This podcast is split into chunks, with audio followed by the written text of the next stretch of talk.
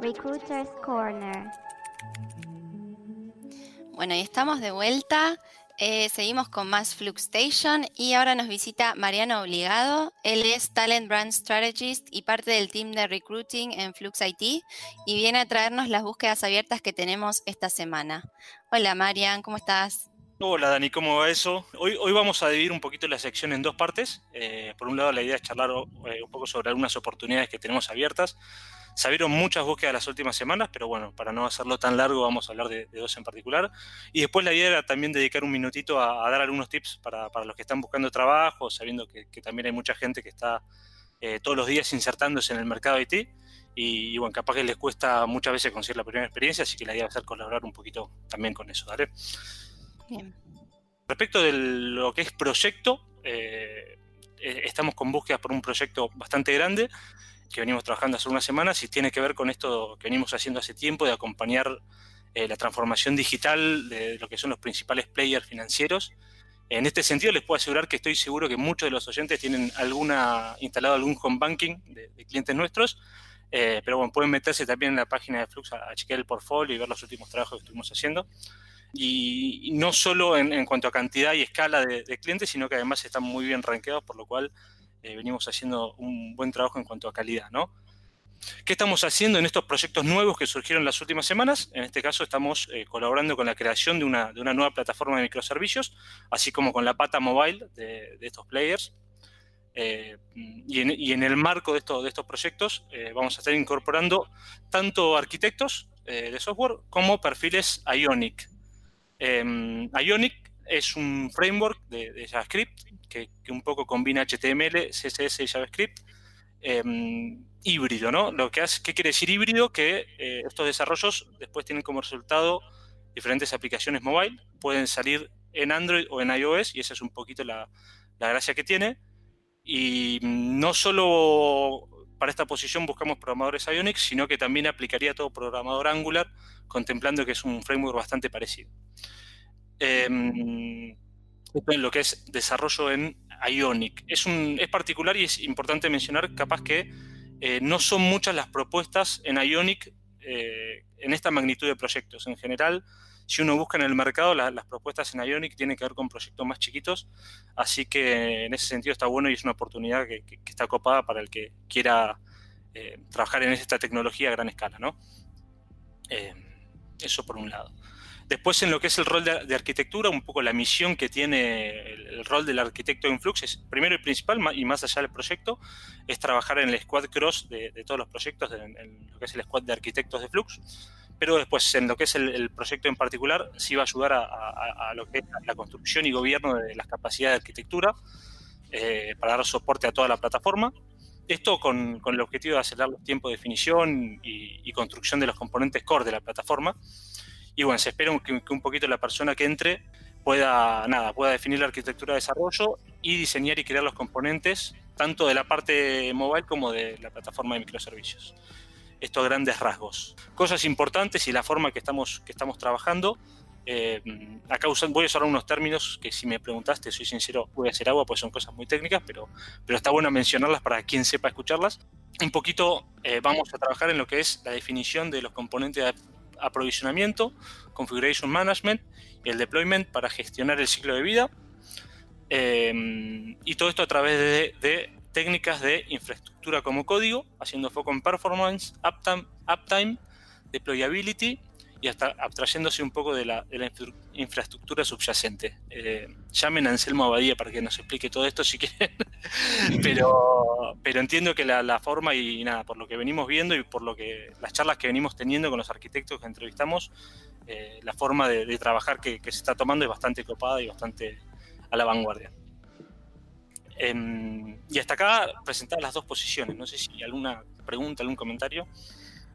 Perdón, yo me meto, Marian, y le mandamos un abrazo a Anselmo, que hoy tenía una talk en el cliente, que esto es algo nuevo. Tenemos la Flux IT Talks que empezaron a hacerse con, eh, colaboradores del cliente, así que están re, están re en esa. No sé si ahora, en este momento, es la talk. Sí, en este momento está habiendo una talk especial de observabilidad, ¿puede ser? No, de otra cosa que no sé cuál es. Ah, de Virtual Wallets desde el lado más techy. Así que un gran abrazo, Anselmo, que estuvimos ahí acompañándolo. Y a ver, eh, sigamos, sigamos con otra búsqueda. Ahí, hasta ahí están las dos búsquedas que habíamos traído hoy. Eh, la, otra tiene que ver con de estas dos patas que, cumple el rol de arquitectura. En la pata mobile es en Ionic, que es el rol que presenté al principio, que tiene que ver con esta plataforma híbrida que, que, sale tanto en, Android como en iOS. Así que es un poquito la, eh, ¿Dónde aplican, Marian? ¿Dónde aplican estas búsquedas? Pueden aplicar eh, tanto por LinkedIn en nuestra sección de shops como por medio de Breezy eh, a lo que a fluxit.breezy.hr y si se olvidan, si no, enviando a recruiting.fluxitsoft.com, ahí seguramente vamos a estar recibiendo CVs y, y alguna de las chicas las puede contactar. O chicos, tanto yo como Víctor, que se sumó hace, poco al, equipo, pueden contactarnos por LinkedIn directamente a mí, Mariano Obligado, Víctor Díaz, Naila Corteguera, Abigail Greenberg o Guadalupe Silveira. Estamos todos atentos a, los mensajes que nos llegan y nada, hablando constantemente todos los días con diferentes candidatos. Excelente. ¿Qué más tenés para contarnos? Ahora sí, esto no es búsquedas. Esto no es búsquedas, ahora sí, y una pata también que, es divertida. La idea va a ser todos los programas traer algún tip chiquito, no, no dar una masterclass, tampoco podría darla, para ser sincero. Suena pero bien, suena bien. Suena hermoso, suena hermoso. Después hay que fundamentarlo, pero ese, es otro tema. la idea es bajar tips chiquitos para, todo aquel que capaz está buscando laburo y tiene dudas de, no sé, cómo armo el CV, cómo me presento, cómo armo mi portfolio, ese tipo de cosas. Eh, en ese sentido, nada, yo no puedo dar cátedra de, cosas técnicas, pero si los recruiters somos los que recibimos esos CVs y, en definitiva eh, podemos dar nuestra impresión de qué, de, qué vemos mejor, qué, qué no tanto, qué nos, hace más fácil el trabajo y hace avanzar más fácil los candidatos. Entonces, en esta línea hoy vamos a hablar de lo que es la priorización de la información a la hora de describir el perfil de uno, ¿no? Eh, muchas veces me, han preguntado, chicos, ¿cómo describo lo, que hago en el CV? ¿Qué, priorizo? ¿Cómo, ¿Qué me sugerís? Y hay un poco, hay un, pequeño ejercicio que, no hay que tomar al pie de la letra, pero que sí sirve para, uno preguntarse qué información poner, que es eh, por cada rol que uno tuvo o tiene actualmente, hacer un listado de las 10 cosas que considera más importante, eh, chequear que no falte nada, obviamente, y ordenarlos, ¿no? En orden de prioridad del 1 al 10. Una vez que esté priorizado y ordenado, borrar las últimas 7. Si borramos las últimas 7 y con esas primeras 3 se define y es representativo del rol, dejarlo así. ¿Por qué? Porque el recruiter en general o la persona de recursos humanos en general lee muchos CVs en poco tiempo y en la medida en que la información presentada represente mejor eh, lo, que, lo que quiere expresar el rol, va a ser más fácil y se va a entender mejor y va, el recruiter va a poder machear mucho mejor lo que quiere comunicar la persona que se postula con la posición que hay que cubrir. Así que ese es un poquito el tip de hoy. Ok, con 10 cosas, ¿qué son? 10 responsabilidades, por ejemplo, de mi puesto en, el lugar donde performé o performo. Exacto, 10 eh, tareas pueden ser. 10 tareas, responsabilidades. Ok. Todos tenemos al menos 10 tareas, sea eh, atender el teléfono, sea. Creo que todos podemos juntar ahí, 10 responsabilidades. Primero para que no se nos escape nada y después para, para que esté bien hecho después el, trabajo ese de priorización y que que quede realmente lo importante. Ese es un poquito lo, eh, lo importante del ejercicio. ¿Qué pensás, Dani? ¿Cómo, ¿Cómo, armaste? ¿Cómo armaron los que están acá su CV? ¿Lo recuerdan? Mal, seguramente. no, pero por eso me parece súper útil esto, porque uno no sabe o no sé, o lo hace como le parece, entonces está buenísimo. Escúchame, Marian, ¿y, qué hay con las eh, presentation letters? ¿Eso, eso lo leen? Ah, uh, mirá. Real, no, real, real, real. ¿Real?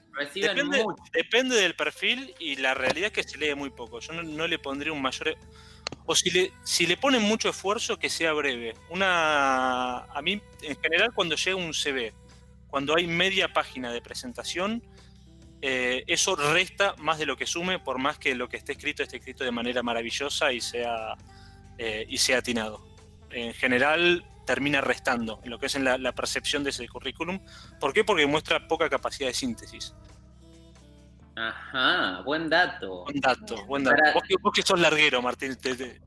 A mí me da FOMO. Yo le, recién chateé, dije, me da fear of missing out, que me haga sacar siete de mis responsabilidades. Tipo, me, me, costaría muchísimo. de hablar, como dije al principio, no es para tomar al pie de la letra, pero, eh, pero sirve como para cranear y hacer ejercicio de. Eh, obviamente, si en esas 10 queda abajo algo que a mí me interesa obvio que la pongo primera. Si yo estoy aplicando un puesto que es de, no sé, escritura de posteos y es algo que hago poco, pero lo hago y lo quiero destacar y no es de lo más importante que hice y capaz que lo pongo primero. Eh, también hay que ser estratégico y, objetivo. Y después nunca poner algo que no, uno no pueda respaldar. Sabemos que los CVs son mentirosos.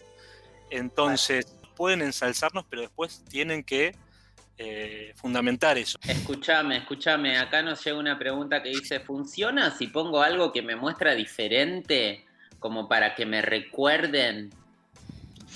Diferente es en, qué medida diferente. Yo creo que no, no, digamos, en general el, el que lee el CV lo lee en función de una posición. Entonces, uno se podrá destacar, podrá ser gracioso, pero si no aplica, eh, no va a ser una diferencia. Eh, I get it. Ok, bueno. Eh, el, tip de hoy entonces es el listado de 10 responsabilidades o tareas y hacer como ese podio y descartar, 7 de 10. Ser estratégico, uno puede ir modificando el CV según a dónde se postule, Siempre, siempre y cuando después lo pueda fundamentar. Queda mal si mentís y después haces agua y te escrachás. Es mejor ser honesto, eh, que eso en definitiva va a dejar una buena imagen y en el largo plazo termina generando más oportunidades. Ok. Perfecto. Bueno, Marian, te agradecemos por la info. Lo habías dicho, pero repitamos por las dudas, ¿dónde pueden entrar en contacto con vos los que te están escuchando?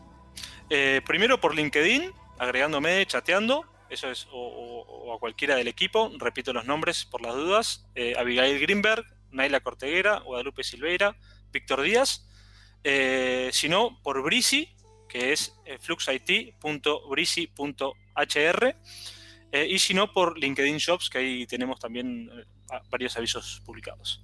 Perfecto. ¿Y querés mandar saludos, Mariana, Fluxers?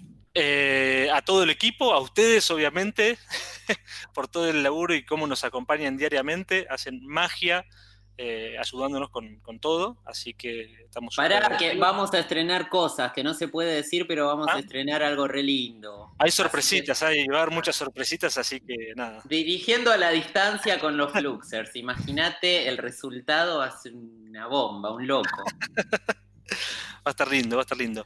Eh, y después, no, a todos, a todo el equipo, la verdad que, nada, las chicas del equipo eh, laburan todos los días un montón y hacen las cosas, hacen, un doble esfuerzo para, para que trabajemos de manera ordenada, así que mis felicitaciones y agradecimiento por todo el trabajo que hacen todos los días.